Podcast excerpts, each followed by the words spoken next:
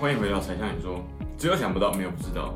啊，我们很久没有呃独立自己过来完成一支影片跟主题啊。那今天我们要讨论什么呢？呃，简单就是我一直很想要讨论文革的议题，但是原本以为这个主题在两岸都很敏感，但后来发现其实还好。那为什么要特别提起文革呢？因为我们要开始讨论文革这件事情对于两岸的这个成本，两岸双方的这个关系如此恶劣呢？现在其实你会发现台独分子他们有一个口实啊，为什么说口实？就是这就是一个货真价实的，不是借口的，是一个货真价实的理由，他完全很正当化的可以去拿这个理由来排斥大陆方面的这个人。这件事情跟文革的人口在世界上面流窜有直接的影响，心理受创的受创。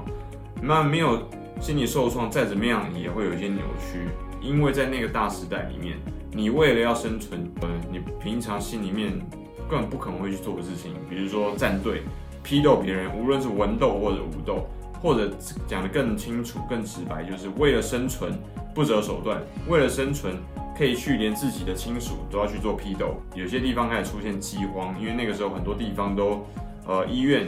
甚至公家单位、呃公共的服务，还有大学、高中国中小学，都已经停止上班上课，甚至粮食的供应都出现问题的时候，那在这个时候你要怎么办？除了自己的生存必须要保障之外，根本顾不起其他的地方。这个世代的人就养起了一个状况，非常非常的自私。这个不能怪罪他们，因为这是整个大时代洪流所带来的整体的负面的影响。那这些文革受到影响的人口呢，就是现在在大陆城常常有一句话啊，不是老人变坏了，而是坏人变老。那这批人呢，在过往的这个出现改革开放，然后越来越开放，这个深圳啊，什么各种架构出口区都出现了之后呢，然后，那开始大陆内地就开始有钱了，那这些人就开始跟着呃这个过近代的两千年初期、中期跟最近的末呃中后期嘛，二零一零年之后，那整个大陆有钱人就开始出去，哎，呃又更开放了，可以出国玩了，然后呢，呃全世界走透透啊，北欧、西欧、中欧。跟南欧，还有这个整个北美洲、南美洲、中美洲，然后甚至台湾自由行等等之类，但你不觉得很奇怪吗？大陆这么大人口里面，为什么好像我们听到的坏的总是坏事传千里，但是好事不出门呢？为什么 Sean 的频道里面有这么多品质很好的留言？这些人都到哪去了呢？不是这些人消失了，是这些人都被刚刚所谓的文革的人口所稀释掉了。所以这些，无论你有啊，你有一百万、一千万的优秀的人口，这观光客出去外面宣扬哦，我们中国大陆的这个观光客已经品质、行为都非常的良好，然后都不会呃，都都是很良好的排队，守公共秩序，公民的素质非常优异。结果呢，才讲完这句话，下一个就文革的老人家冲过来插队了。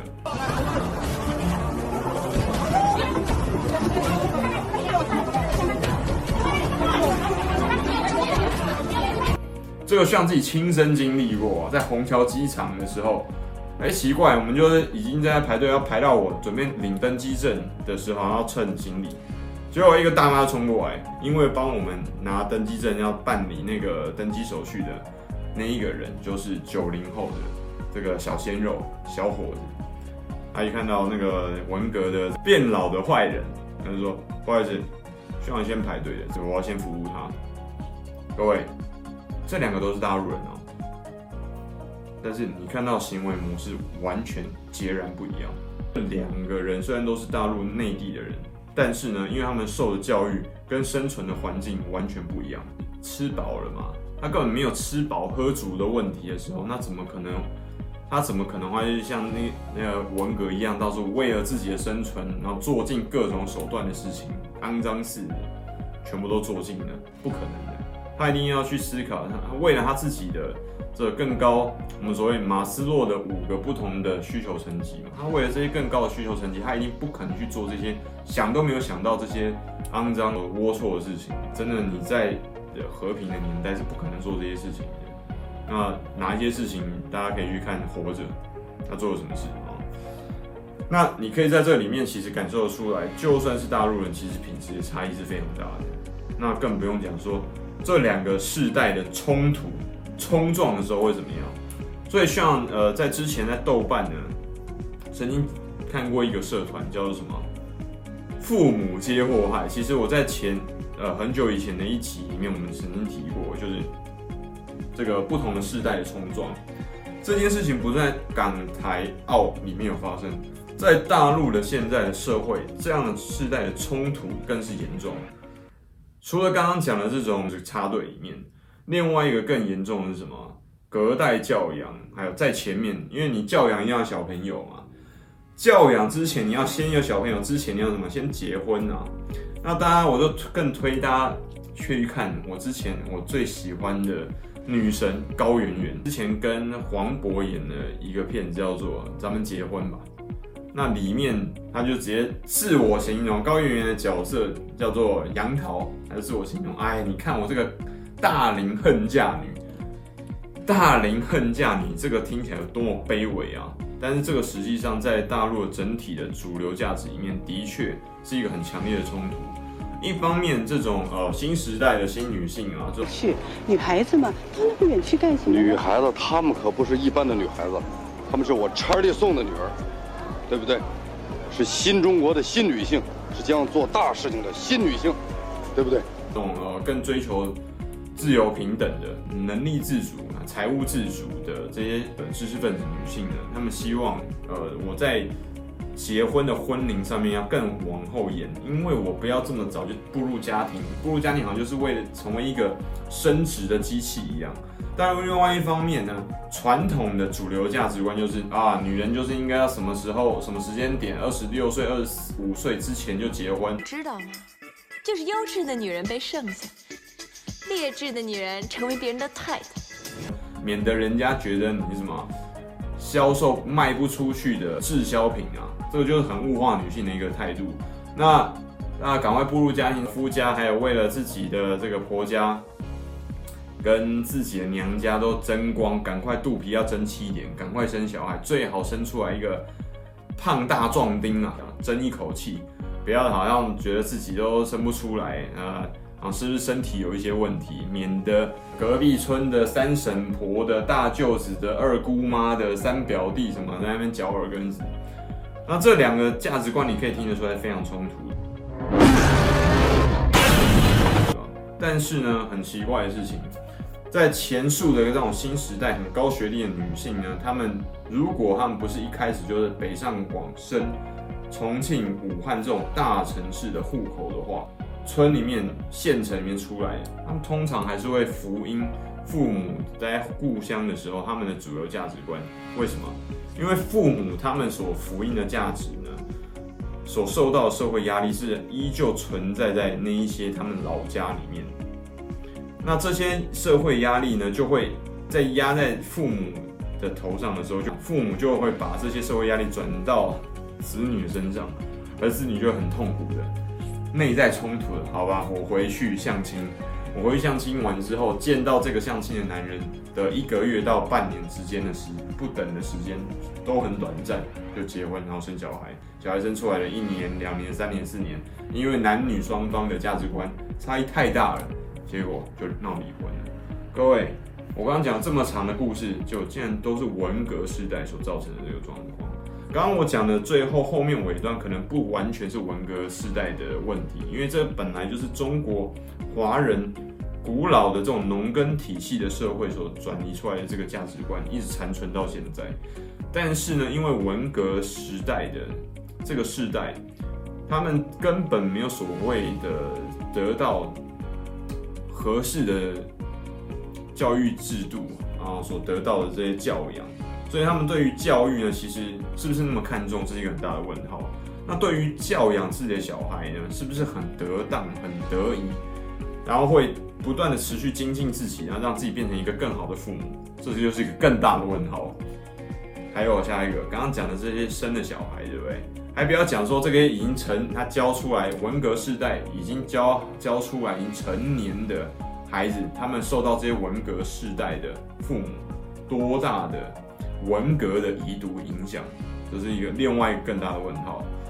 如果刚刚讲的这些呃九零后、九五后、零零后这些文革世代的第一代生出来的小孩子，他们生出来的孙子孙女们，又因为这些新时代的父母，他没有时间教养，没有时间去管，没有时间去养，生了没有时间养，那怎么办呢？不好意思，送回老家，或者是把父母接到这个北上广深，已经我租的房子或者我买的房子，好不容易打拼出来的房子户口过来这边帮我养小孩。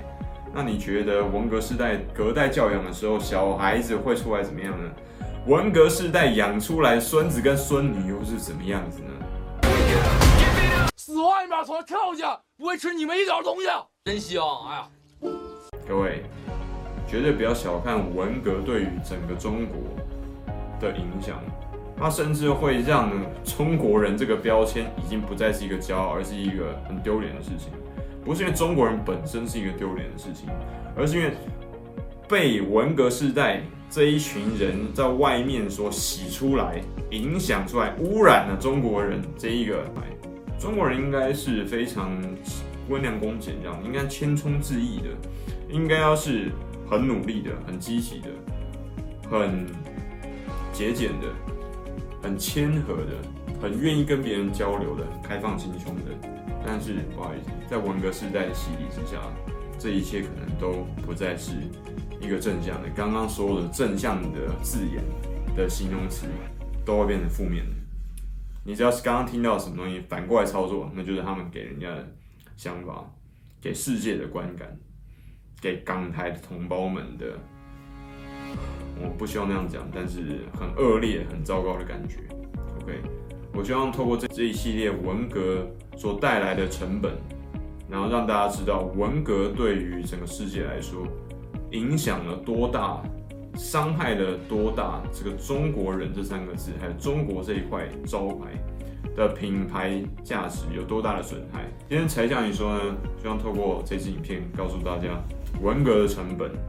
第一集，那希望各位多帮我们呃支持、按赞、分享，记得小铃铛开起来哦，而且要提小铃铛按下去之后要按全部提醒。下一支影片很快再见，拜拜。喜欢我们的频道吗？按赞、订阅、分享，小铃铛开起来哟。You're always hungry? Yeah, why? even while I'm eating, I'm always hungry. Like, I always want to eat. I don't know why. Ask my stomach. Because. Hmm. what kind of mushroom it is? Um, king what? King. King side, king king oyster mushroom. So it, it grows only in Taiwan or it in Asia, in, in everywhere? Asia. In Asia. So, Too much politics. When it comes to politics, everyone's got his own personal opinion. Mm-hmm. Especially in Taiwan.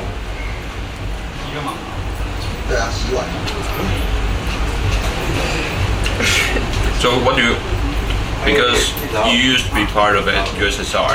Yeah. So what's your what's your different perspectives